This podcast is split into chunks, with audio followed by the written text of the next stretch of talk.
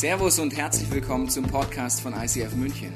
Wir wünschen dir in den nächsten Minuten eine spannende Begegnung mit Gott und dabei ganz viel Spaß.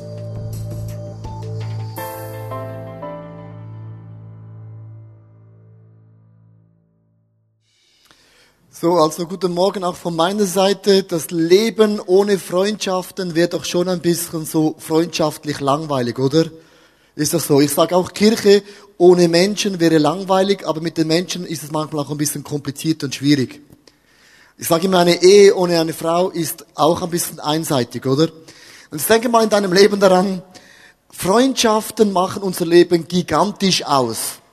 Und gleichzeitig sind es sehr oft genau die Menschen, die uns am nahe stehen, sind die Menschen, die unser Leben gewaltig bereichern, und die Menschen, die uns am nahe stehen, sind oft auch die Leute, die uns enorm wehtun. Zum Beispiel, wenn der Igor von Sibirien, kennst du den Igor von Sibirien? Wenn der dir wehtut und er geht nach Sibirien, sagst du, der ist Sibirisch so weit weg, das macht dann keine Rolle. Aber Leute, die sehr nahe in deinem Leben sind und Menschen, die dir sehr nahe, sehr wehtun und du jeden Tag immer wieder aufs Neue siehst, das ist etwas ganz anderes in unserem Leben. Ich möchte euch eine Geschichte erzählen. Ich war im Kindergarten. War jemand von euch nicht im Kindergarten? gesagt, nein, das mache ich nicht mit mir mit. Ja, es war jeder von uns. Warst du nicht im Kindergarten? Ja, ja, du, du wolltest. Ja, ja. Genau. Ich war im Kindergarten. Ich war noch so klein, so jung. Ich war frisch, fröhlich, lebendig und ich war auch dazu mal noch immer schön. Und ich ging da in diesen Kindergarten am Montagmorgen früh und dann kamen mir meine Kollegen entgegen. Und dann wollten sie mich zusammenschlagen. Und ich habe gar nichts Böses gemacht. Und dann bin ich um mein Leben gesprungen wie Forrest Gump und habe mich in einem Busch versteckt und dann kam ich ein bisschen zu spät in den Kindergarten. Und dann fragte mich meine Lehrerin, warum bist du zu spät? Dann habe ich erklärt, ja, meine Freunde wollten mich zusammenschlagen. Und dann fragte sie, die Freunde, stimmt das? Und jeder sagte frisch und fröhlich, nein, das stimmt nicht, Leo lügt. Und dann musste ich, weil ich angeblich gelogen hatte, in den Umkleide, Umkleidegarderobe gehen, da wo man die Schuhe und die Jacke alles abzieht. Und als ich da gesessen bin, dann habe ich für mich gedacht, das ist jetzt extrem nicht korrekt. Sondern in mir war eine Ungerechtigkeitswut. Und ich möchte dir zeigen, was in dem Moment geschieht, wenn deine Menschen, die dir am nächsten stehen, was dann mit deinem Herzen geschieht.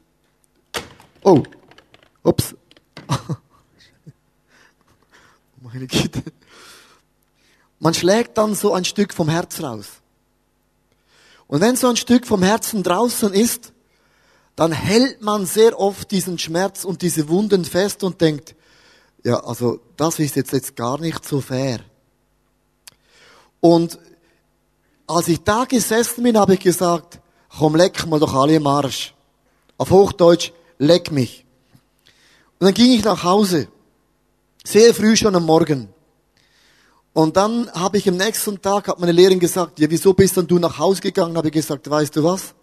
Das stimmt alles nicht. Und dann kam heraus zu meinen Gunsten, dass sie effektiv die Lehrerin angelogen hatte.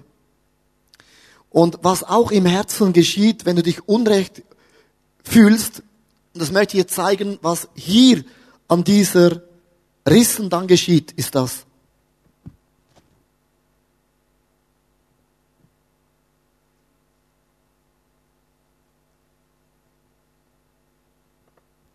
Und zwar beginnt dein Herzen zu bluten. Es schmerzt. Und dieser Schmerz in unserem Leben ist etwas, das haben wir alle nicht gerne.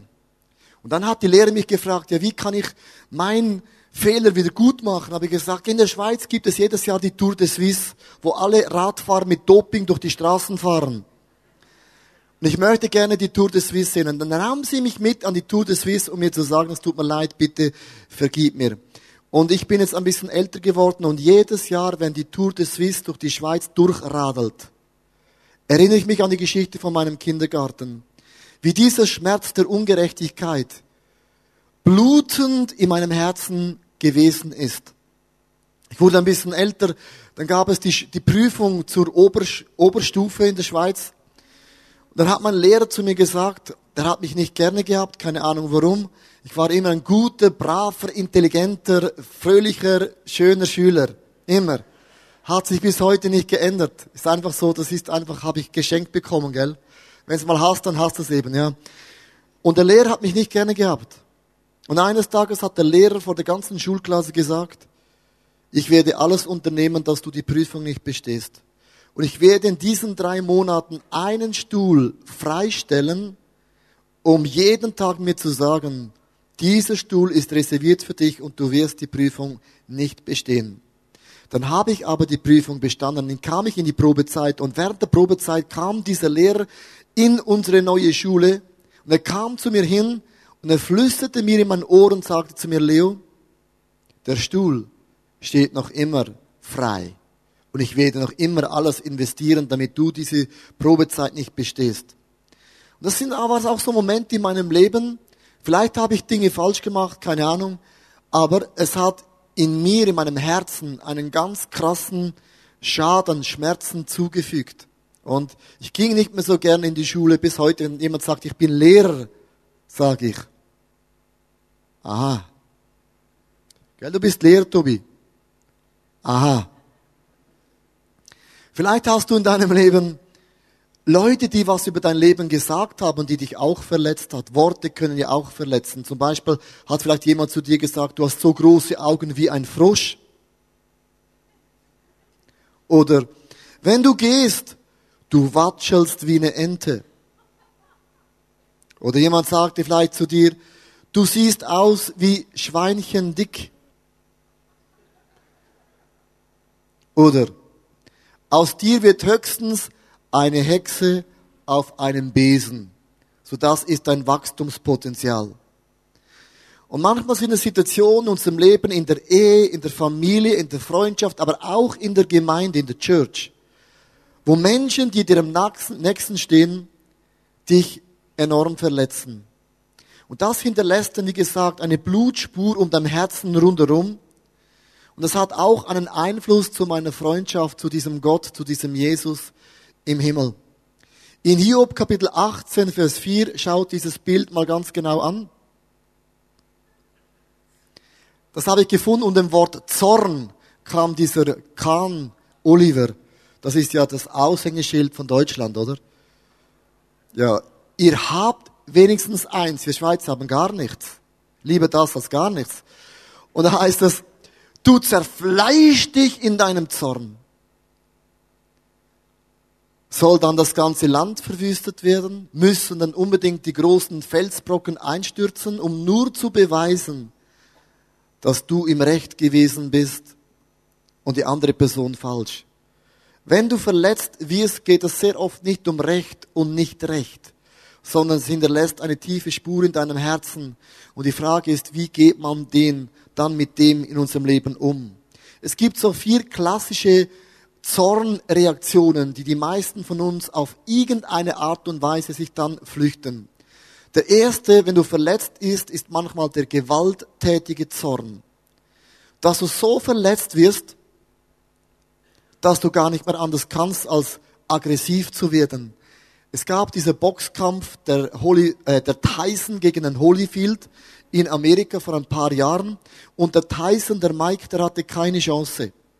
Und man sieht es im Bild, der wurde ein bisschen wütend und hässig und Mike Tyson biss zweimal im Boxkampf im Holyfield in sein Öhrchen.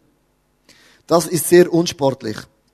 Und so hat dann das Ohr ausgesehen von Holyfield das war abgeknappert. Tyson war kein Vegetarier. Und dann hat der Tyson diesen Boxkampf verloren wegen gewalttätigem Zorn. Und dieses Bild ging durch die ganze Welt. Und es gibt Leute, wenn deine Frau, deine Kinder, dein Chef, Frau Merkel, irgendjemand dich gewaltig verletzt, dann gibt es die Leute, da brennt eine Sicherung durch und du wirst gewalttätig. Mit Kraft, mit Worte, mit Taten. du hast dich nicht mehr unter Kontrolle, weil dieser Schmerz in deinem Herzen so groß ist, dass du das nicht mehr alleine ertragen kannst. Dann gibt es aber auch den stillen Zorn. Und der stille Zorn, das ist eben ganz, ganz gemein, weil der ist nicht aggressiv. Das sind die Leute, die schlucken alles in sich hinein. Man sagt, stiller Zorn ist auch schlimmer Zorn. Zum Beispiel der Prophet Jeremia im Alten Testament, der hatte von Gott einen Auftrag bekommen, nicht immer eine gute Botschaft den Frauen und Männern zu übermitteln.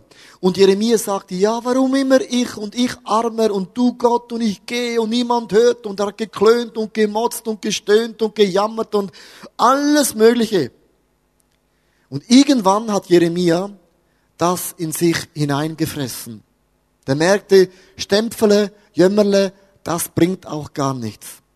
Und das sind die Leute, wenn du verletzt wirst, du schluckst es runter und du denkst, ja, ja, die Zeit, die heilt dann schon irgendwann mal meine Wunden oder ja, es kommt dann schon alles wieder gut. Wir hatten bei uns eine Frau, oder wir haben uns eine Frau in der Church, in der Kirche, die kam zu uns und die hatte von oben bis unten, von links bis rechts, überall hatte die auf der Haut einen großen Ausschlag. Und die hatte, diese Frau hatte seit zehn Jahren diesen Ausschlag. Sie ging von Arzt zu Arzt, Spital zu Spital. Und man hat einfach nicht rausgefunden, von woher dieser Ausschlag gekommen ist. Und eines Sonntag, da kam diese Frau nach vorne, Tränen in den Augen. Und dann sagt diese Frau, es gibt eine Sache in meinem Leben, eine Sache in meinem Herzen, das blutet so fest, dass ich das nie bis heute nur einer Person jemals erzählt habe. Dann sagte diese Frau, mein Vater, der auch in die Kirche geht, der auch an diesen Gott glaubt, hat mich während Jahren sexuell missbraucht. Das hat in mir was hinterlassen. Und ich habe all die Jahre das immer runtergeschluckt und gedacht, das kommt dann schon irgendwann wieder gut. So muss man vorstellen, diesen Schmerz von dieser Frau. Dinge runterzuschlucken und niemand weiß es. Eine Woche, nachdem diese Frau das einer Person anvertraut hatte, war der Ausschlag plötzlich alles weg. Was zehn Jahre immer da war, war plötzlich weg. Und dieser Ausschlag, der kam bis heute nie wieder. Wieso erzähle ich diese intime Geschichte? Weil wenn du Dinge runterschluckst in deinem Leben, es drückt irgendwo wieder raus. Vielleicht ist es eine Krankheit, ein Ausschlag, eine Migräne, eine Depression, Dinge, die sich plötzlich in deinem Körper niederschlägt. Und der Ausgangspunkt war gewesen, weil dieser Schmerz und dieses Blut deine Seele nicht mehr ertragen konnte. Dann gibt es aber auch den Selbstmitleidzorn. Das sind die Leute, die vergleichen sich ständig mit anderen Frauen, mit anderen Männern. Und das sind die Leute, die sagen, ich glaube, ich bin ein Montagsmorgenkind.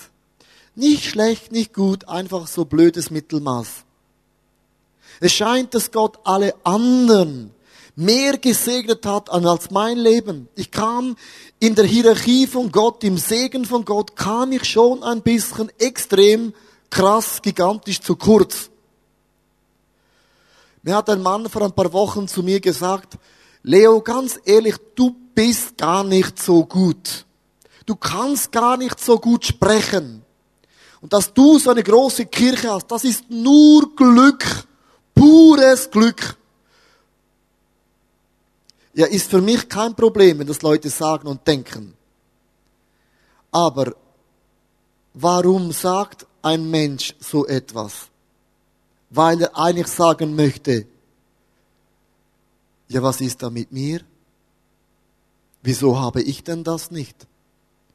Und das ist etwas ganz Gemeines, dass man sich immer ständig mit anderen Frauen und Männern vergleicht und sich hochdrücken will und andere runterdrückt. Der letzte Zorn, das ist der manipulierende Zorn. Da sind die Schweizer extrem gut. Wir Schweizer, wir denken etwas und sagen nie etwas. Die Deutschen, die denken, was sie denken, das sagen sie ohne Filter, oder? Und da sind die Schweizer genau das Gegenteil. Dafür, wenn ihr es mal gesagt habt, dann ist es gesagt und dann ist es draußen, oder? Der Schweizer sagt es nie, denkt es, aber nach zehn Jahren denkt es immer noch. Wie ein Elefant, der vergisst nie. Das ist der Schweizer. Ist mühsam, ja. Der Schweizer hat die Tendenz, dass man nach vorne sagt, wow, das ist ein super guter Manager, super guter Leiter und man ist positiv und macht Komplimente, so gut es geht in der Schweiz.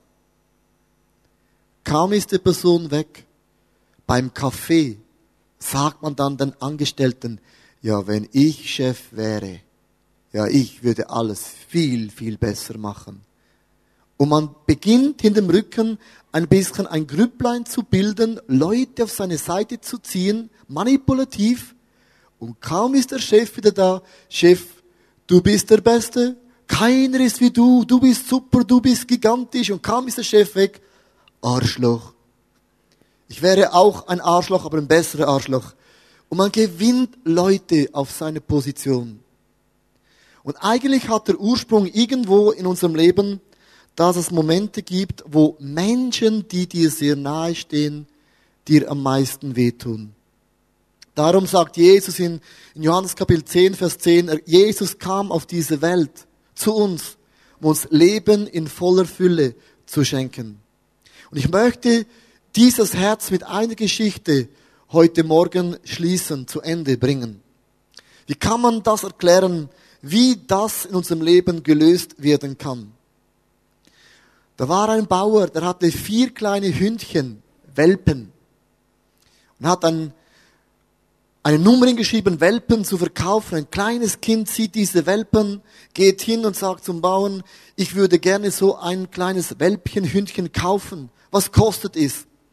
Der Bauer sagte, Sohn, Sohn, hör mal gut zu, das ist zu teuer, das ist die beste Frau, Hündin, die macht nur gute Kinder, das sind die besten Hunde. So viel Geld hast du gar nicht.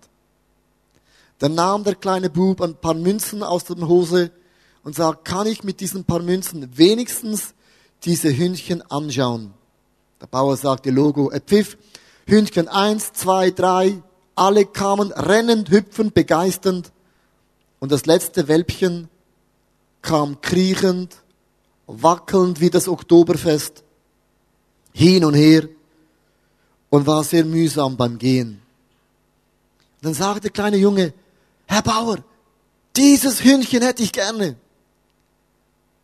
Und sagt der Bauer, das glaube ich nicht. Diesen Hund will niemand. Dieser Hund ist behindert.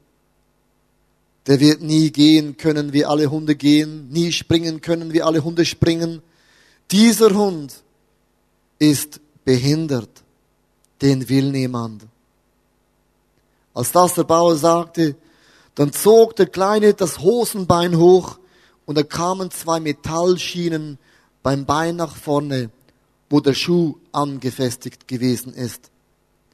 Und dann sagte der junge Herr Bauer, schauen Sie meinen Fuß an. Ich bin auch behindert seit Kindheit an. Ich werde nie so gehen können, wie andere Jungs gehen. Ich werde nie so hüpfen können, wie andere Jungs hüpfen. Nie.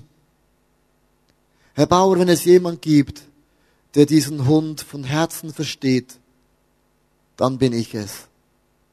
Diesen Hund würde ich gerne kaufen. Dann sagte der Bauer, Liebe kann man nicht bezahlen. Nimm den Hund, ich schenke ihn dir. Und was hat diese Geschichte zu tun mit diesem Herzen? Mit dem Trost, den Gott dich getröstet hat, kannst du andere Menschen wieder trösten. Und die Frage ist, wie kann Jesus dein und mein Leben trösten? Indem Jesus vom Himmel schaut und sagt, ja, bei mir war alles okay, aber ich, vielleicht verstehe ich euch. Als Jesus an diesem Kreuz an Ostern hing, dann haben seine besten Freunde am Kreuz zu Jesus gesagt, diesen Jesus kennen wir gar nicht. Mit dem haben wir nie was zu tun gehabt. Und Jesus hängt am Kreuz, schaut runter und sagt, Jungs, Was geht ab, Mann? Und Petrus lief davon und alle liefen davon. Und als Jesus an diesem Kreuz hing, dann wusste er, was es bedeutet, wenn die Menschen, die dir am nächsten sind in deinem Leben, dir am meisten wehtun. Und darum sagte Jesus Vater, die haben keine Ahnung. Die, die mich ans Kreuz nageln und die, die mir, die mich kennen, sagen, ich kenne dich nicht. Die haben alle keine Ahnung. Oh Gott, was sie mir antun. Und dann sagte Jesus einen Vers, der in dein Leben heute Morgen hineinklingt. Vater, vergib ihnen. Sie haben null, niente, nix, keine Ahnung. Was sie mir jetzt, was mein Herz angeht, antun. Und als Jesus an diesem Kreuz hing, dann sagte zu dir und mir mit ausgestreckten Armen, Jungs, Boys und Mädels, was es heißt, verletzt zu werden, das kenne ich. Aber mein Gott hat am Ende immer das letzte Wort. Die Frage heute ist, wie kann dieses Herz wieder ganz werden in deinem Leben? Vielleicht sagst du nie wieder, werde ich einen Mann finden, eine Frau finden. Mein Kind, das weggegangen ist, das ich verloren habe, wie kann das Gott ersetzen? Wir möchten dir heute ein Bild malen, was für ein Wunder Gott heute Morgen in deinem Herzen bewegen kann.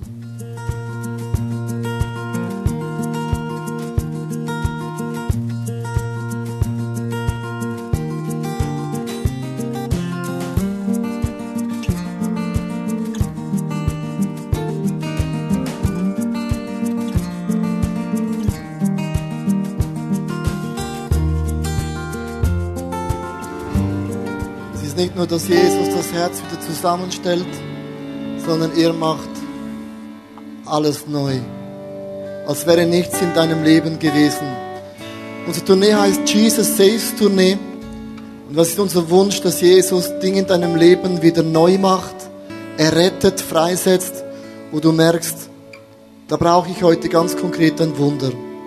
Wir werden heute Morgen in einen zweiten Teil gehen, wo wir ganz, ganz ruhige Lieder singen werden und du hast ganz verschiedene Möglichkeiten, auf diese, diesen Gedanken heute zu reagieren. Da auf der Seite hat es ein Abendmahl, Brot und Wein, auch hier vorne. Du kannst gerne nach vorne kommen oder auf die Seite kommen und dieses Brot und diesen Wein nehmen und zu Jesus zu sagen, ich flehe dich an, mach alles neu in meinem Herzen. Auf dieser Seite, auf der rechten Seite von aus der Bühne aus gesehen, werden auch Musiker, Sänger und Sängerinnen sein von uns, nach Leute vom ICF München, die einfach auf der Seite sein werden, die für dich beten werden. Wenn du sagst, es gibt Dinge, die habe ich noch nie jemand erzählt. Und heute ist wie so ein Input, Impuls gekommen, wo ich merke, ich sollte Dinge heute erklären. Dann bitte komm nach vorne und lass ganz konkret für dein Leben beten. Ein bisschen mehr hinten ist so ein rotes Herz. Da hat es eine, eine schwarze Tinte. Da kannst du deinen Daumen reindrücken in die Tinte und kannst mit deinem Daumen auf das Herz deinen Daumenabdruck äh, hinterlassen. Mit anderen Worten, als ein Symbol, wo du sagst, ich habe im Herzen von Gott einen großen Platz. Du kannst aber auch sitzen bleiben, du kannst aufstehen und die Lieder singen, du kannst sogar auf die Knie gehen. Wie gesagt, lass es eine Zeit sein, wo du ganz unterschiedlich jetzt dein Herz zu Jesus hinhältst, dass Jesus heute Morgen ein großes Wunder in deinem Leben bewirken kann. Abendmahl, Gebet, das Herz, sitzen, stehen, knielen, was auch immer auf deinem Herzen ist. Wir hoffen, dass dir diese Predigt weitergeholfen hat. Wenn du Fragen hast, kannst du gerne an info at icf-moenchen.de mailen und weitere Informationen findest du auf unserer Homepage unter www.icf-moenchen.de.